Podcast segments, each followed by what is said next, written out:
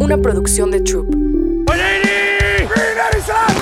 Bienvenidos a Mr. Fantasy Football, el podcast que te llevará a la cima de tus ligas y te convertirá en un auténtico maestro del fantasy.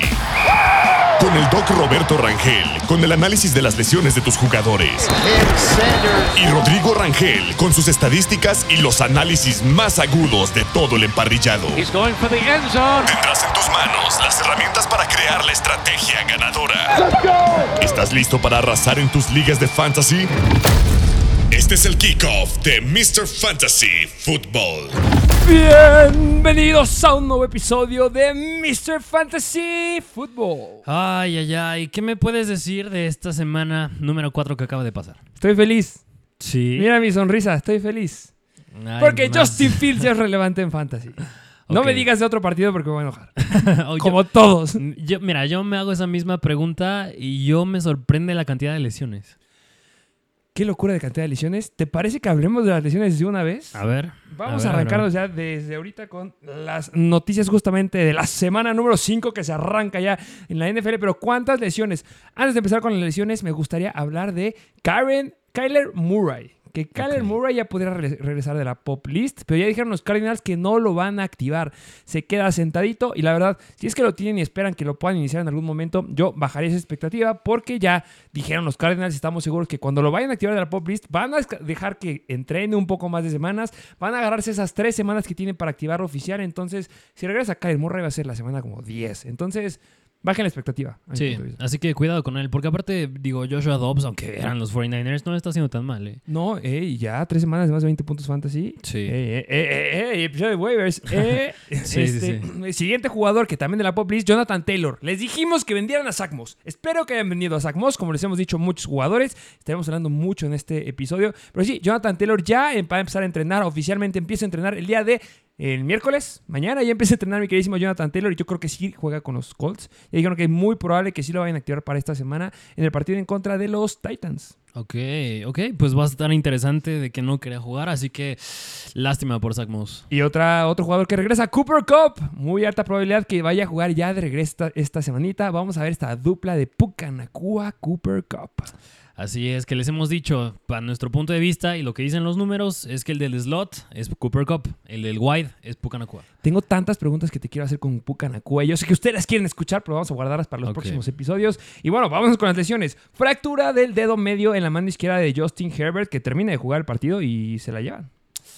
Pues justo muchos se decían, ¿cómo es que iba a lanzar el balón con ese guante y esta cosa? Bueno, tú sabrás mejor cómo se le llama, Un pero fijador de dedo. un fijador de dedo. Lo bueno es que no era la mano con la que lanza, pero qué incómodo ha de ser. Una férula o como es bien sabido el sapito, que le llegan a decir algunos. Pero sí, eh, tiene semana de bye esta semana los Chargers, se va a poder recuperar, no se va a perder tiempo. Mike Evans tiene una lesión en el hamstring, buenas noticias, ya salieron los reporteros a decir que es una lesión leve y mi Mike Evans va a estar listo, tiene semana de bye, entonces todo bien con Mike Evans. A lo mejor Chris Godwin empieza a tomar relevancia, pero Mike Evans bien y es de mis jugadores favoritos en la NFL, entonces Sí, sí, sí. soy feliz.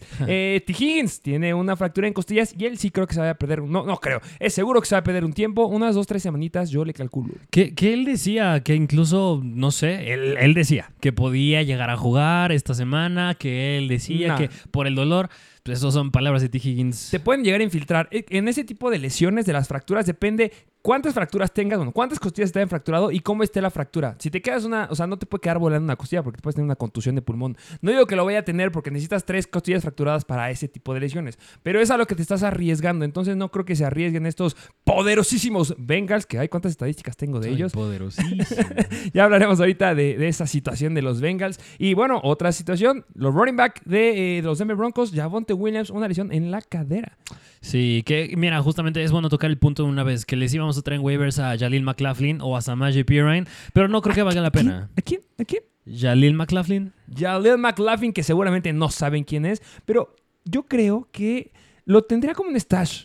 Ah, McLaughlin. Sí, o sea, váyanse quedando con ese nombre, Jalil McLaughlin, porque justamente Sean Payton, cuando hablaba de su core de corredores, llegaba a hablar bien de él, ¿eh? No tiene oportunidades porque obviamente es, es un jovenazo y pues tienes adelante a Samaje Perrin y tienes a Javonte Williams. Pero sí, Javonte Williams puede que sí llegue a jugar, muy alta la probabilidad. Entonces, McLaughlin solamente ténganlo en mente. Siguiente jugador, Davante Adams tuvo una lesión del partido y se perdió las primeras jugadas. Sí, pero sí regresó después. Sí, regresó y pudo hacer unas cuantas recepciones y recuperar. Otra lesión, Kenny Pickett se salvó, ¿eh? Mi Kenny Pickett, que muchos lo están tirando ahí de, ¿saben que ella es mejor que te siente? No te queremos volver a ver. Pero bueno, se salva del famosísimo torn ACL. Cuando decimos famoso torn ACL, esa lesión deja fuera a los jugadores por toda la temporada. Lo que tuvo mi queridísimo eh, Kenny Pickett fue un, eh, una lesión del ligamento colateral medial, lo cual puede estar bien. Yo creo que va a rezar unas 4 o 5 semanitas sin ningún problema. Un dato importante es que va a estar Mitchell Trubisky. ¿Y sabías quién va a regresar ya en la semana 7?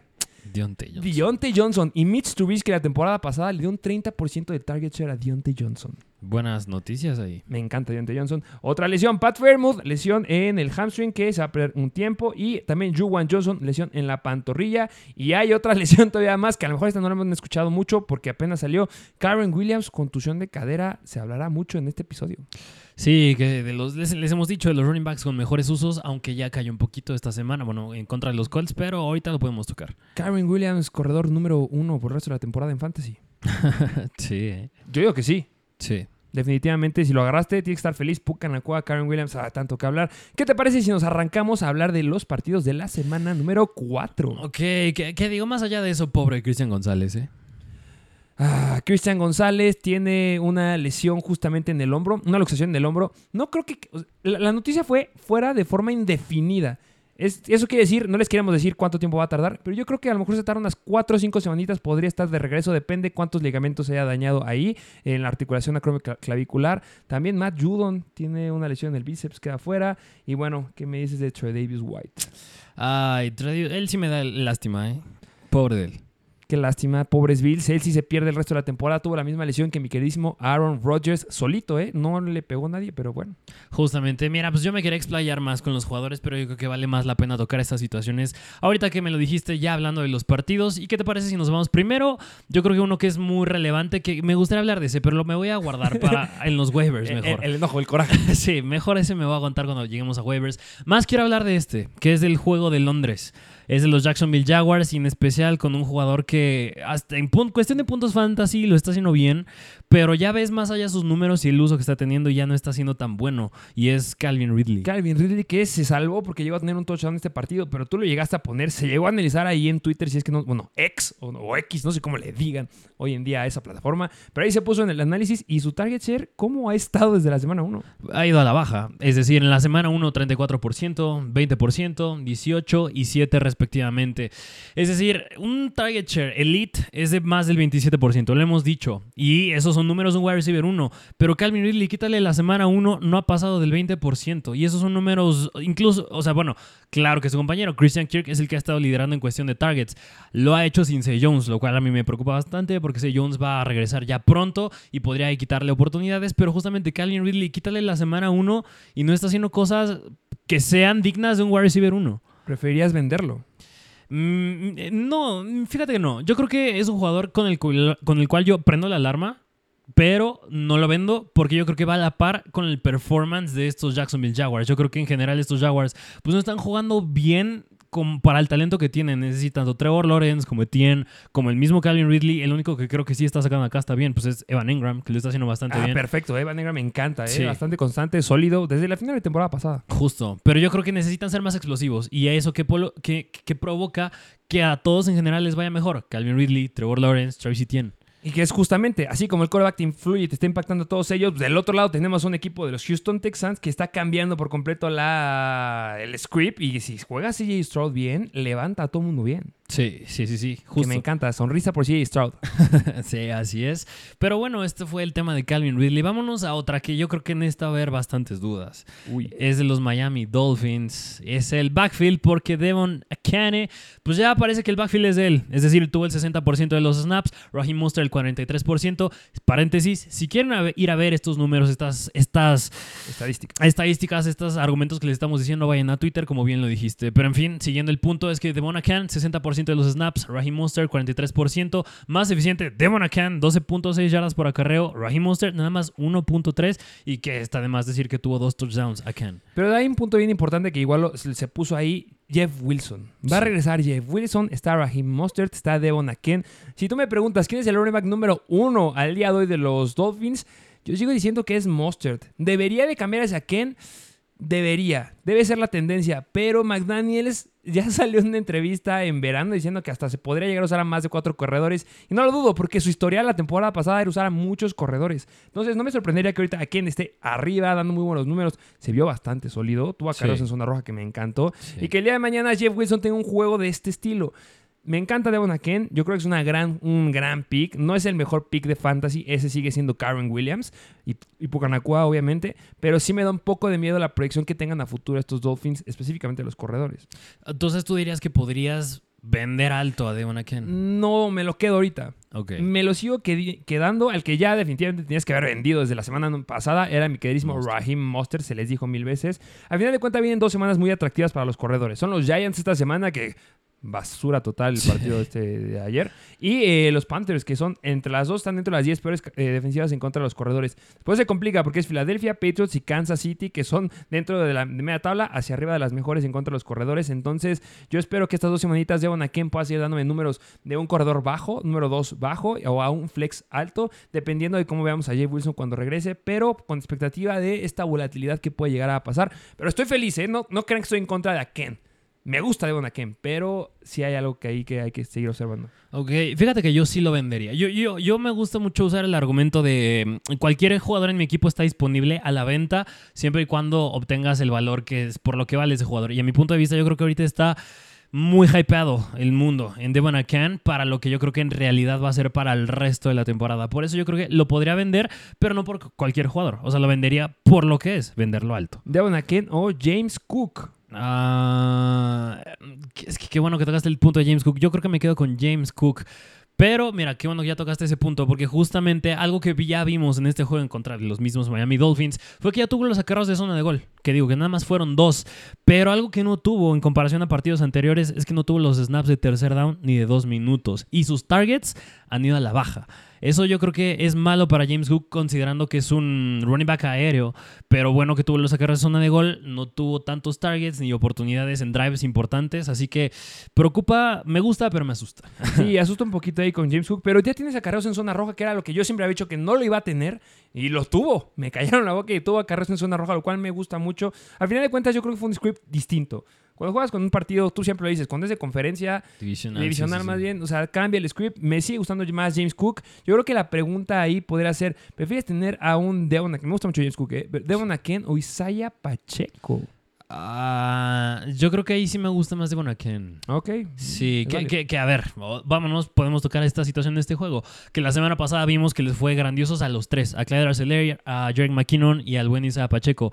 Ahorita van en contra de los Jets, que era un rival difícil en contra del ataque terrestre, y aún así Isaiah Pacheco tuvo 20 acarreos. El que lo siguió fue Patrick Mahomes, pero hablando de running backs, el que le siguió fue Clyde Arcelor con 3. Yo creo que le ayudó mucho que fue sumamente eficiente. En una muestra, tran- en una muestra tan amplia como 20 acarreos, que hayas tenido 5.8 yardas por acarreo, pues es bastante bueno y te está funcionando más porque pues no está funcionando la eficiencia de Patrick Mahomes. Sí, y justo aquí mi problema es que solamente la temporada pasada lo vimos una vez que tuvo más de 20 acarreos, 22 acarreos en la semana 12, y después fue que pasó el problema con Clyde Arcelor que se atascó y le quitó volumen.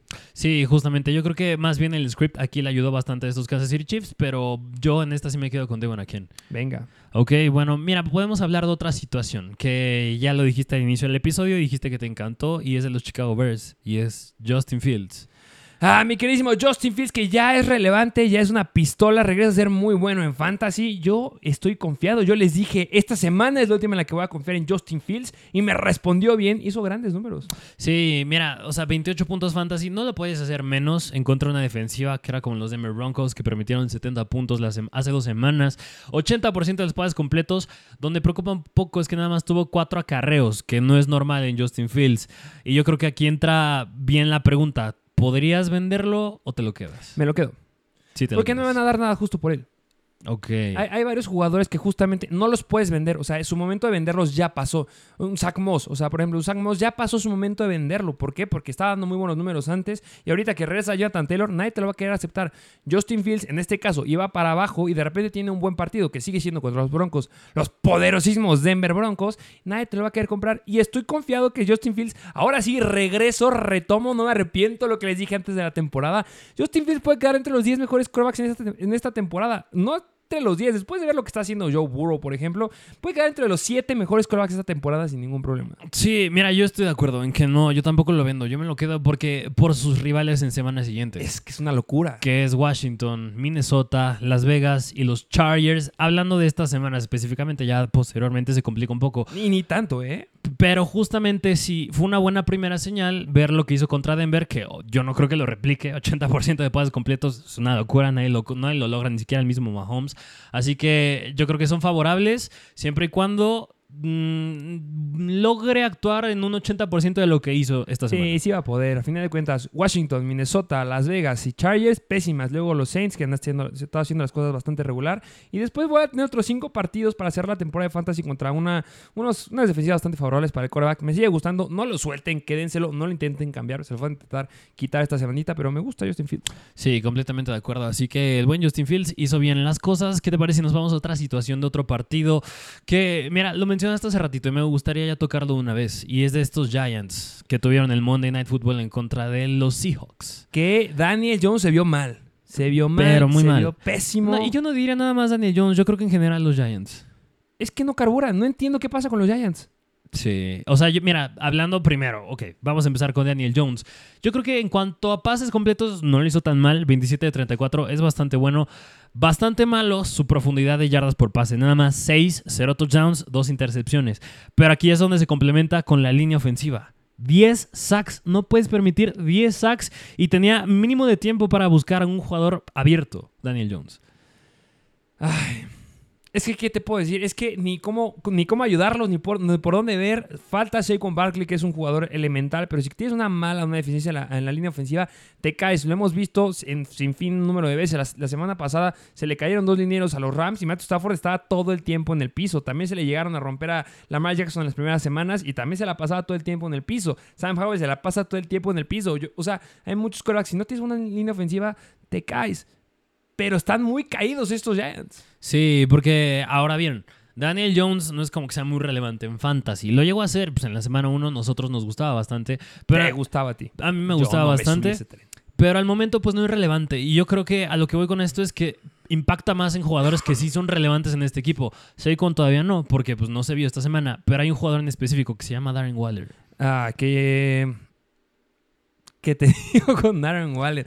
La situación bastante mala con los Tyrants que les llegamos a recomendar. No solamente nosotros los que estaban hasta arriba, hablaremos uno ahorita, pero Darren Waller está cayendo, no está teniendo buenos números. Yo ya no me atrevería a meterlos. Si Daniel Jones no juega bien, no levantas al equipo. Ya lo dijimos con Trevor Lawrence, tiras a todos. Y Daniel Jones está tirando a todos. Sí, mira, en semana siguiente, si no mal me, fa- me- me falla, van en contra de Buffalo y en contra de Miami. Y Darren Waller tiene buena, si ustedes ven sus números, tiene buena participación de rutas, está la mayor cantidad de snaps que preocupaba un poco porque al inicio del juego estaba a la par de Daniel Bellinger, pero Daniel Bellinger se lesiona y se queda el todo el juego Darren Waller. Pero nada más tuvo tres targets y tres recepciones. Y yo creo, te digo, es en conjunto los Giants que juegan mal porque si Daniel Jones no tiene tiempo de protección y ahí entra la línea ofensiva, pues no va a poder buscar a nadie. Y hasta el cuarto cuarto, si no es que ya quedaban minutos, Darren Waller nada más lleva un target y eso no es suficiente para fans. Y llegó a completar 6 targets más y todos, como me dijiste, 3 recepciones para 20 yardas. A final de cuentas, sus targets siguen estando, pero no lo está colocando. Misma situación que es la triste historia de Desmond Reader, que no sabe colocar un pase. Viene la presión, no sabes colocar el pase. Si quieres que lo levantemos un poquito, fue 28% del target share en la semana número 3 en contra de San Francisco. Entonces, Pues sí, que, yo- que estoy diciendo mal, ¿eh? Las estadísticas en contra de eh, los Seattle Seahawks. De los eh, Seahawks, ok. ok, ok, ok. Pero justamente yo creo que Darren Waller, pues me lo quedo. Espero que mejoren las cosas para Daniel Jones, pero la veo difícil porque es contra Miami y es contra Buffalo en semanas siguientes. Pero en fin, ¿qué te parece si hablamos de otra donde ya se pone un poquito mejor la situación, que es de los Saints? Donde Alvin Kamara regresa, pero muy cañón. Una locura. Si juegas ligas PPR, Alvin Camara nos encanta. Yo sé que estoy, yo sigo muy subido en Kendre Miller. Solamente es una liga muy profunda, puedes tenerlo como estás. Pero es que Alvin Camara, nada más una estadística que no me gusta mucho es el. Acá romper una, un récord. A ver cuál.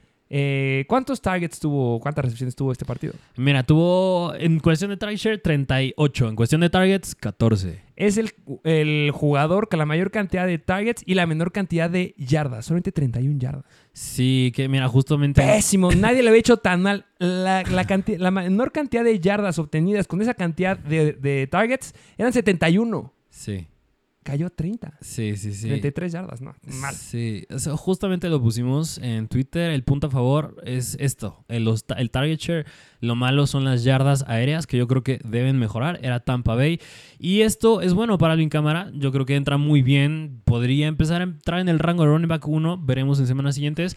Pero pega bastante para Chris Olave y Michael Thomas. No, es que no, no es el problema. El problema ahí es Derek Carr.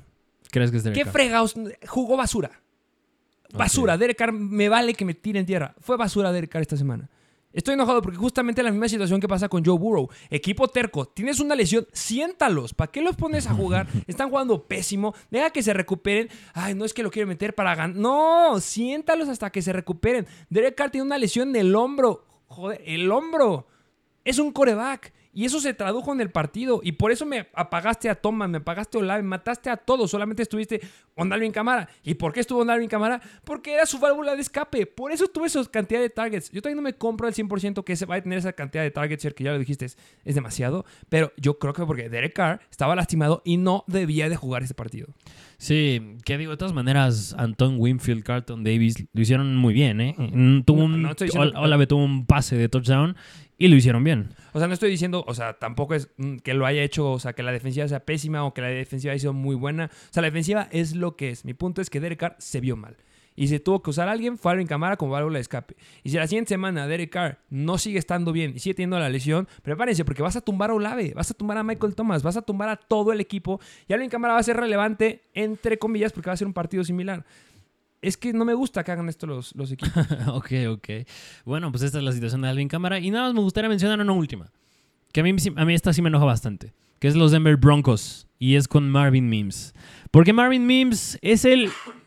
A ver, en este equipo de los Denver Broncos, 6, 5 jugadores han corrido más rutas que él. Y aún así, es el wide receiver o el jugador con más yardas aéreas recibidas. Así es, más que Cortland Sutton, más que Jerry Judy. Y nada más lo he hecho en 11 targets. Incluso Cortland Sutton y Jerry Judy tienen casi el doble de rutas corridas que Marvin Mims. Y aún así, Marvin Mims es bastante eficiente. Segundo mayor jugador con yardas por ruta corrida, con 6.2. Y estás hablando que la media es entre 1.5 y 2. Aquí me enoja bastante porque Marvin Mims, a mí me gusta en waivers, me gusta tenerlo como stash, pero si este uso no incrementa, Marvin Mims va a ser nada más un jugador de jugadas explosivas y ya cuando yo creo que tiene mucho más potencial. Tiene mucho potencial, pero al final, o sea, en Fantasy Russell Wilson ha sido bueno, nos ha dado muy buenos números, pero esta ofensiva no carbura y tiene que cambiar el esquema. Definitivamente hacia Marvin Mims. Yo no me siento todavía diciéndoles que lo, que lo inicien. A fin de cuentas, han sido jugadas grandes y por eso, tiene, por eso tiene esa cantidad de yardas. Yo tengo todavía mi reserva. Hay jugadores que más me gustan esta semana. Hay jugadores que son más atractivos para mí, para meterlos en Fantasy, pero en lugar de dudas, esa cantidad de estadísticas que tienes, ojo, porque en un futuro va a estar en waivers. Así es. Así que, bueno, pues ya se los trajimos a Marvin Mims la semana pasada en waivers. Ténganlo como stash. Si es que lo tienen, no lo suelten. Ya depende, porque me gustan mucho los Wilds esta semana. Bueno, veremos, pero yo sí lo mantengo como stash. ¿Qué te parece si ahora sí nos vamos a los waivers de esta semana de lleno, que es empezar con los quarterbacks? Y aquí empezamos con el quarterback de los Houston Texans, que ya estuvo en semanas anteriores y es CJ Stroud. ¡Me encanta! Vayan por él. No vayan por nadie más. Yo sé que tienes dos corebacks. Agarra a Stroud. No me importa. Me encanta si Stroud está rompiendo récords. Es el segundo coreback que en sus primeros cuatro partidos tiene la mayor cantidad de yardas. Es el segundo coreback con solamente dos corebacks que no les han interceptado esta temporada. Si no me equivoco, esa estadística. Estoy muy emocionado con CJ Stroud. Está haciendo las cosas bastante, bastante bien. Está haciendo una locura. Está aventando pases como él quiere. Estos Houston Texans se están viendo bastante bien. Mejora lo que estábamos esperando al inicio de la temporada. CJ Stroud está cumpliendo las expectativas. Está lanzando como loco. Y en Fantasy está dando muy buenos números. Para un coreback que sigue disponible a la semana 5. Qué locura. Sí, mira, dos cosas que me gustan a mí con CJ Stroud, lo dijiste bien. Entre el top 20 de los quarterbacks con más dropbacks, es el único que no tiene intercepciones. Y es el tercero con mayor cantidad de dropbacks. Y el que me gusta es que en esta línea ofensiva tenían cuatro bajas importantes en contra de Pittsburgh y en semanas anteriores. Y aún así, CJ Stroud lo está haciendo bastante bien. Yo creo que este argumento sirve muy bien para refutar lo de Daniel Jones, que ok, puede estarte no cubriendo tu línea ofensiva, pero a final del día hay quarterbacks que sí sacan la casta con una ofensiva muy mala y ese CJ Stroud es el claro ejemplo y yo creo que a la larga está funcionando bastante bien porque ya tienes una química bien con Nico Collins, con Robert Woods y ya lo estás haciendo con Tank. Y a final de cuentas, eh, de los quarterbacks justamente que dices, tienen más de 10 targets, uno que de 100 targets, uno que tampoco le ha interceptado es Brock Purdy, por ejemplo. Y justamente CJ Stroud se coloca en el lugar número 9 de los quarterbacks con mejor rating de la NFL en la semana 4, obviamente los que tienen más de 100 targets y eso me fascina. O sea, está sobre jugadores que llaman mucho más la atención, por ejemplo, está sobre Patrick Mahomes, está sobre Jalen Hurts, sobre Dak Prescott, está sobre Trevor Lawrence, está sobre Deshaun Watson, que está haciendo las cosas bastante mal, Derek Carr, obviamente. O sea, ojo con CJ Stroud, ya tiene su quarterback franquicia estos Houston Texans y no solamente ellos, en fantasy también. Sí, que va a estar interesante esta semana que van en contra de los Falcons. Ahí el duelo Nico Collins, AJ Terrell, pero de todas maneras está siendo muy confiable. Me encanta Nico Collins. Me encanta Nico Collins. ¿Prefieres? Pregunta difícil. Ponen problemas. A ver. Eso le gusta a la gente. ¿Prefieres tener a Puka Nakua cuando regrese Cooper Cup o a Nico Collins? Mm, no, yo creo que a Nico Collins. Definitivamente. Sí. Y la gente no está haciendo ese trade. ya hablaremos mucho de Puka Nakua en el episodio de Start and de Buy and Sell de esta semana. Mucho ojo. Estén suscritos, denle me gusta, dejen sus comentarios. Vamos a estar subiendo mucha información acerca de Puka Nakua. No es que no nos guste, es que hay otro variante ahí que les diremos en los próximos episodios. Eh, ¿Cuál es el siguiente jugador? Vámonos al siguiente que ya tocaste el tema de Cooper Cup. Es de Los Ángeles Rams y es Matthew Stafford. Porque Matthew Stafford viene, mira, les puedo decir las mismas estadísticas que les dije con CJ Stroud. Es el quarterback con la mayor cantidad de dropbacks. Y yo creo que, y algo que nos gusta en fantasy es que volumen es igual a puntos fantasy. El único problema con Matthew Stafford pequeño, pequeño. es que le están interceptando más de lo que anota.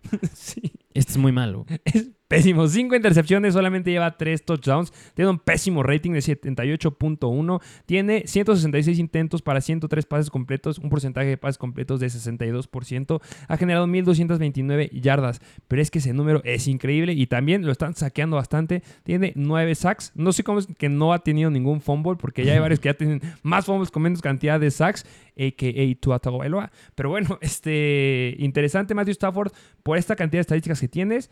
Yo lo agarraría, lo, se lo estamos dejando porque hay gente que está sufriendo mucho en la zona de corebacks. Hay muchos equipos que están muy atascados en los corebacks y están dejando sin opciones. Entonces Matthew Stafford es alguien que te puede llegar a sacar la casta de vez en cuando. No ha sido relevante en Fantasy, no. Pero tiene buenas semanas las que siguen. Entonces una opción muy deep en caso que necesites un coreback, ahí va a estar. Sí, completamente de acuerdo. Y aún más, yo creo que esta estadística de touchdowns, intercepciones, más bien este rate, va a mejorar cuando regrese Cooper Cup. Así que yo creo que esto no se queda así. Sí, justo. A partir de esta semana va a ser una. O sea, va a dar muy buenos números. No como un Patrick Mahomes, no, pero rondando los 20 puntos, seguro. Qué, qué mal se vio Mahomes, ¿eh? No vamos a hablar de ese tema en el episodio del día de hoy. sí, pero bueno, este fue Matthew Stafford. Vámonos al siguiente jugador, que este es nuevo. Este es de los Washington Commanders y es Sam Howell, porque otra vez, hablando de volumen y hablando de que nos gusta volumen en fantasy. Mira, ya les dije CJ Stroud, ya les dije Matthew Stafford. Pues a CJ Stroud es el tercer coreback con la mayor cantidad de dropbacks. Matthew Stafford es el uno.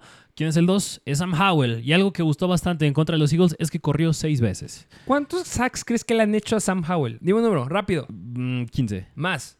20. Más. 22. Más. 30, no, ya me pasé. 24 sacks lleva mi queridísimo Sam Howell. Le están pegando como loco. Yo ya lo dije. No es porque yo creo, o sea, claro que tiene problemas en la línea ofensiva, pero es que mi compadre no suelta la bola.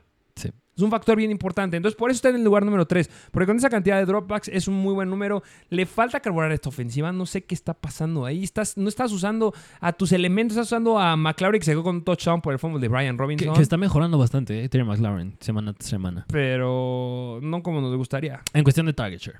Bueno, poco a poco esperemos que sigan carburando, pero a mi punto de vista todavía no mejoran, deben cambiar muchas cosas. Jahan Dodson me lo están fundiendo. Está teniendo más relevancia Curtis Samuel. Sí, mira, en este juego en contra de los Eagles ha sido su mejor partido de la temporada hasta el momento. Ah, casi lo ganan. No, no es que sea mejor un, a nivel Mahomes o a nivel CJ Stroud, pero fue su mejor juego para Sam Howell.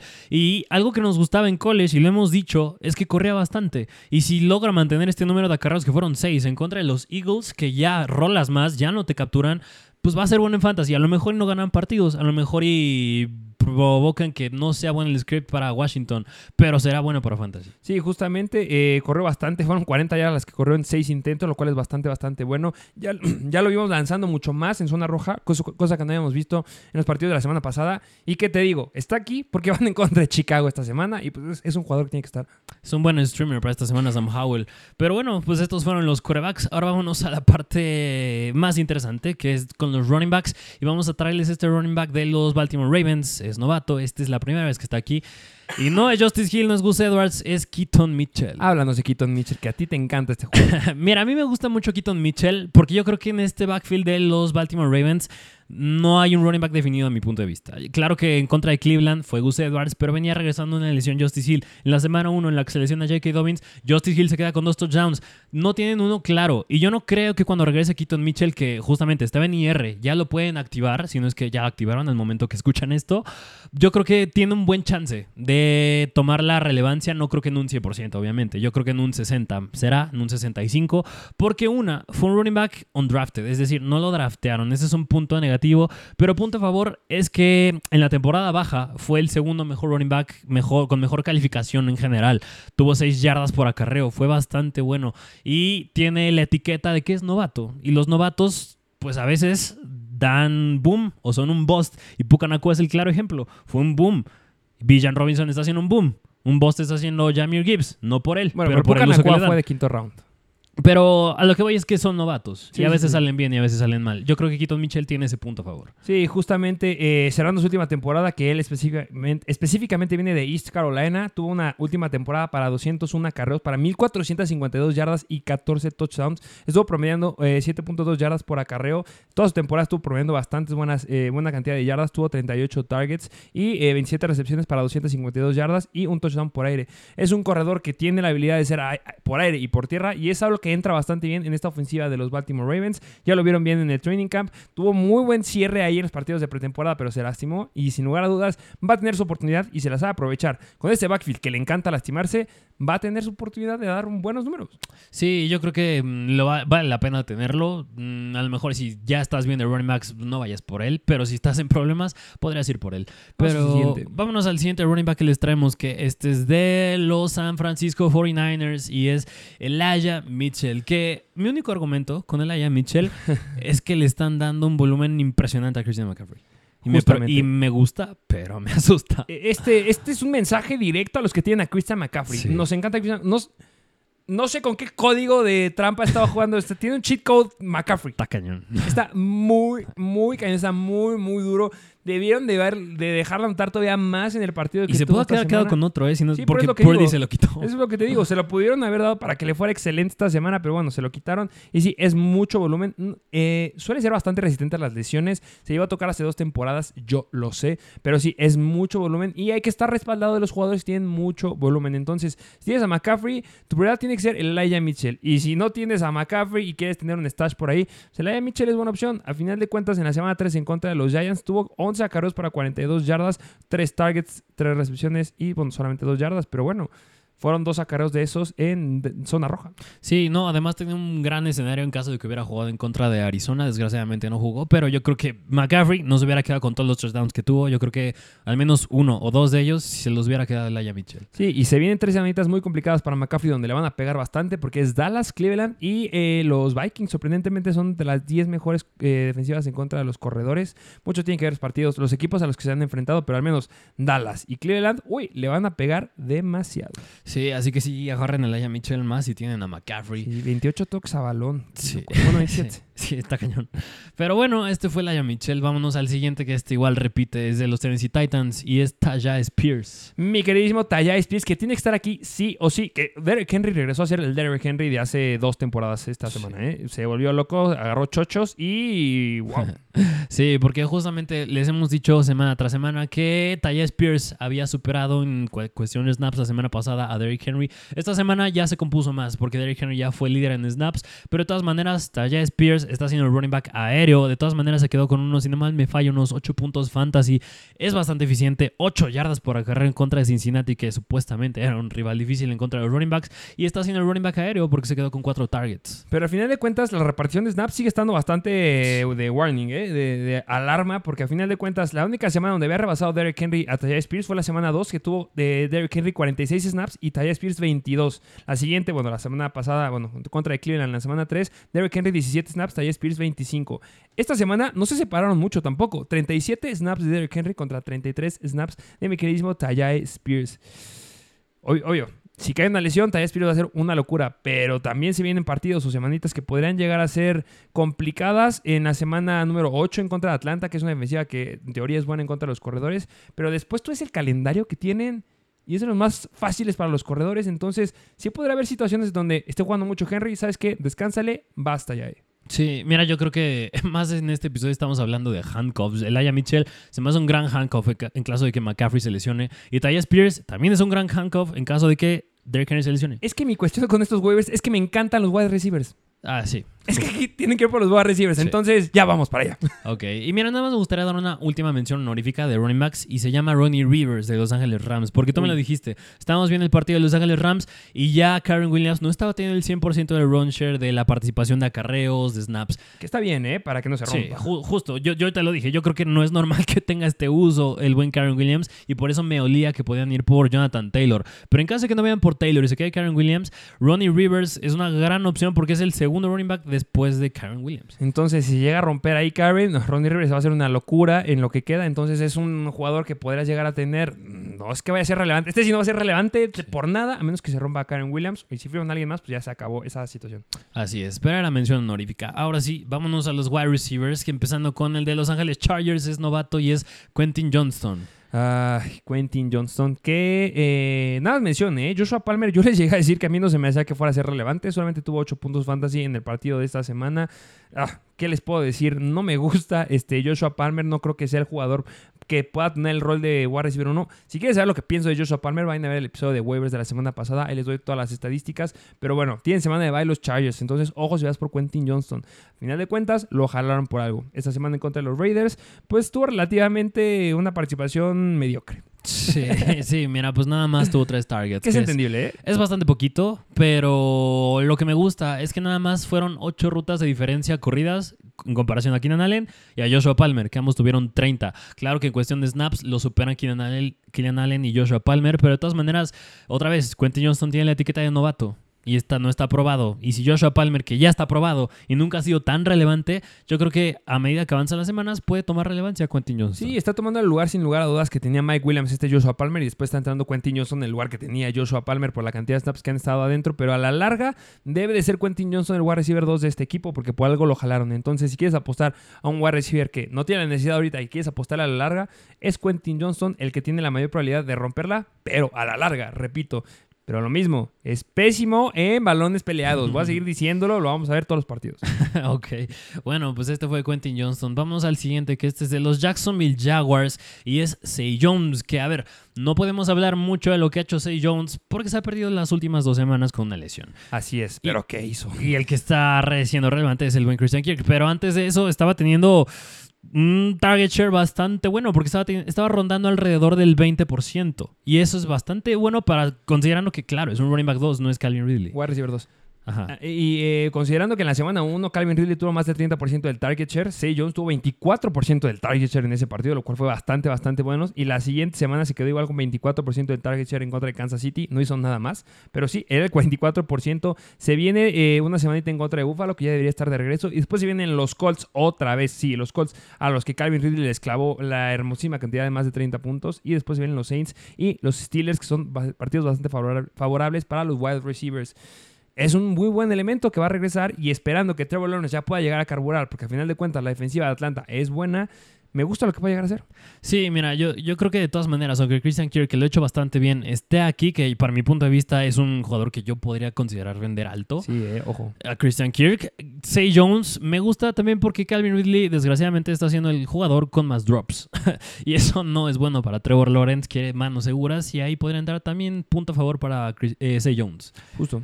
Pero bueno, este fue Say Jones. Vámonos al siguiente jugador que les traemos, que este es novato. Este es de los Arizona Cardinals y es Michael Wilson. Michael Wilson, que seguramente no saben quién es, pues déjenme decirles que viene de Stanford. Fue este, justamente un pick, el pick de tercer round de los Arizona Cardinals. En college hizo las cosas bastante, bastante bien. Pero lo que nos importa aquí es lo que ha hecho. Y específicamente lo que hizo la semana pasada en contra de no cualquiera, la defensiva de los 49ers. Sí, teniendo un partido bastante complicado. Otra vez, este no es wide receiver uno del equipo que a lo mejor ya tenía, tiene potencial para poder llegar a hacerlo más a futuro.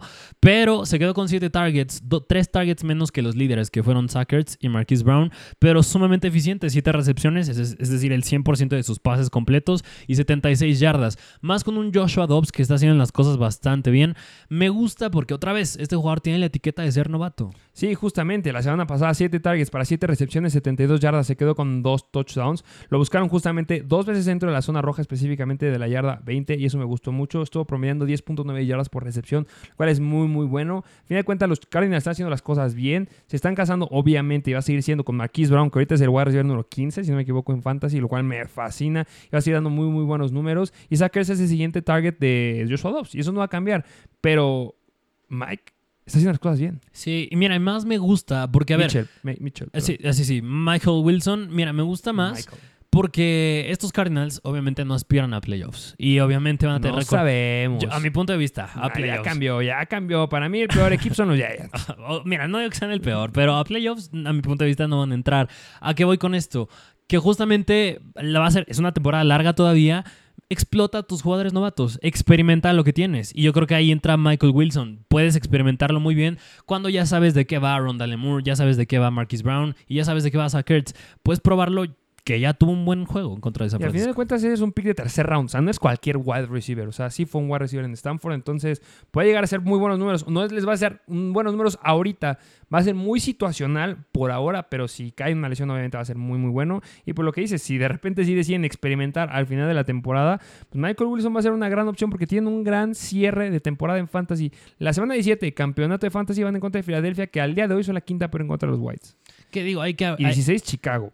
que, que ahí habría que ver la, la química con Kyler Murray. Si es que sí lo regresa, si es que lo inician, ¿eh? que ya Sí. la veo que es más difícil. Sí, justo. Pero en fin, este es Michael Wilson. Vámonos al siguiente, que este es wide receiver de los Cincinnati Bengals y es Tyler Boyd. Tiene que estar aquí. Sí. Y está aquí porque tiene que estar aquí. No les puedo decir nada más porque de verdad Joe Burrow está haciendo basura. Es el peor coreback de rating de toda la NFL. El peor. Piensen en el, que- en el que quieran. Todos los, entre todos los corebacks que tienen más de 100 targets, es el peor. Sam Howell es mejor. Este, Zach Wilson. Zach Wilson es mucho mejor. eh, Desmond Reader es mucho mejor. Eh, Ryan Tannehill es mucho mejor.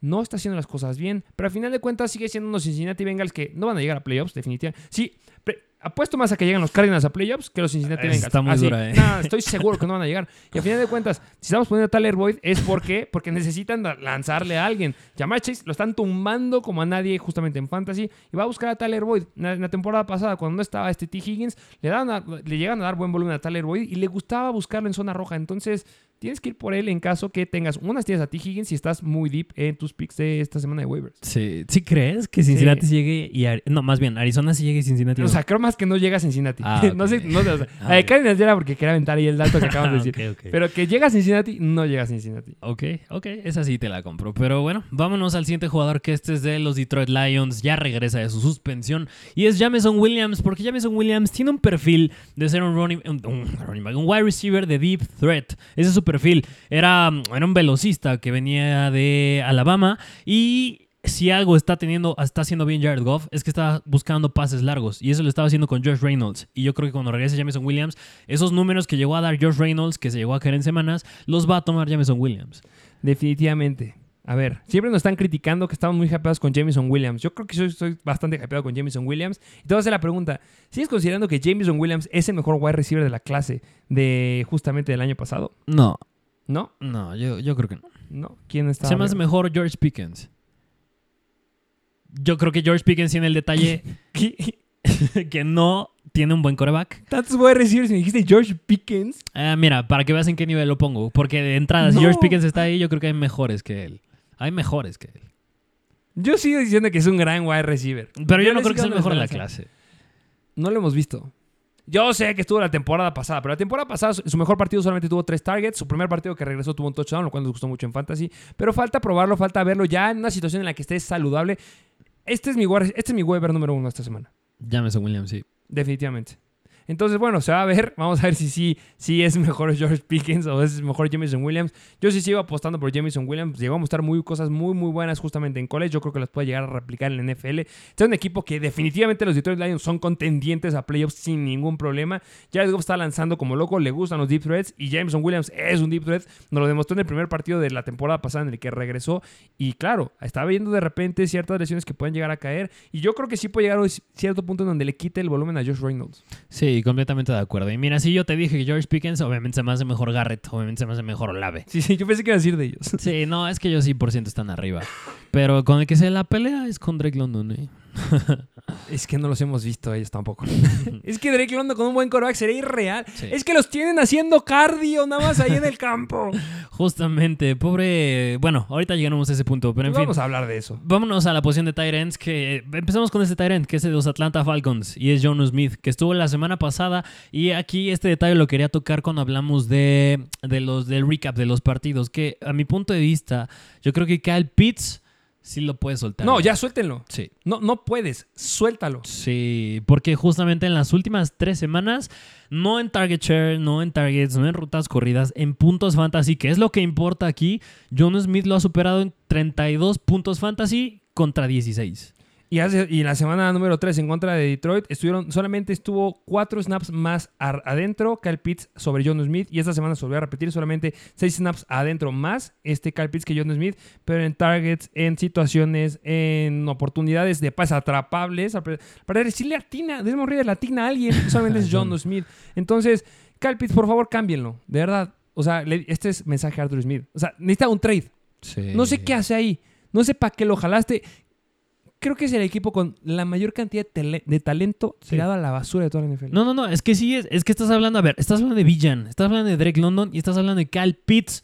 O sea, tres jugadores elite en sus respectivas posiciones y que no los estés explotando. O sea, ya no es hate hacia Kyle Pitts, ya es hate hacia Arthur Smith. Y por eso yo sí creo que a Desmond Reader lo tienes que sentar por Taylor Heineke. Definitivamente. Es que los Falcons con Taylor Heineke, cuidado. Porque justamente, eh, a ver, Taylor Heineke otra vez no es un coreback, es nivel Trevor Lawrence, nivel elite, pero en Washington le daba bien de comer a Terry McLaurin. Les atinaba. Sí. Y que justamente no es que cambie el esquema de juego, va a seguir siendo el mismo esquema de juego ataque terrestre de los Falcons. Eso no va a cambiar porque les está funcionando y han ganado de alguna forma, aunque han metido solamente 7 o 6 puntos en contra de los Lions y esta semana metieron 6 o 7 puntos. Sí. Uno, en uno metieron 6 y en otro 7. O sea, fatal lo que están haciendo, pero el Desmond Reader no les atina. No les atina a los jugadores y por eso no están teniendo recepciones, por eso me lo está tomando todos en fantasy. Y Heineke sí les atina, no es el mejor, pero les atina. Entonces va a cambiar muchísimo esta ofensiva. Arthur Smith ya dijo esta semana que va a seguir siendo su quarterback número uno, Desmond Reader. Ja, te quiero ver esta semana en contra de Houston, que vas a perder y vas a ver tu realidad. Y la siguiente semana en contra de los Commanders, vas a ver tu realidad también. Todos y son con- malas defensivas, que es lo peor. Sí, todos con CJ Stroud esta semana. Sí. Pero bueno, este, vayan por John Smith. Vámonos al siguiente Tyrant, que este es de los Dallas Cowboys y es Jake Ferguson. ¿Qué me puedes decir de Jake Ferguson? A ver, mira, esta semana fue en contra de los Pats. A ver, fue un juego sumamente explosivo en el que los Patriots se vieron bastante mal. Pésimos. es que Bill Belichick es de los peores coaches hoy en día. no voy a tener ese debate de nuevo.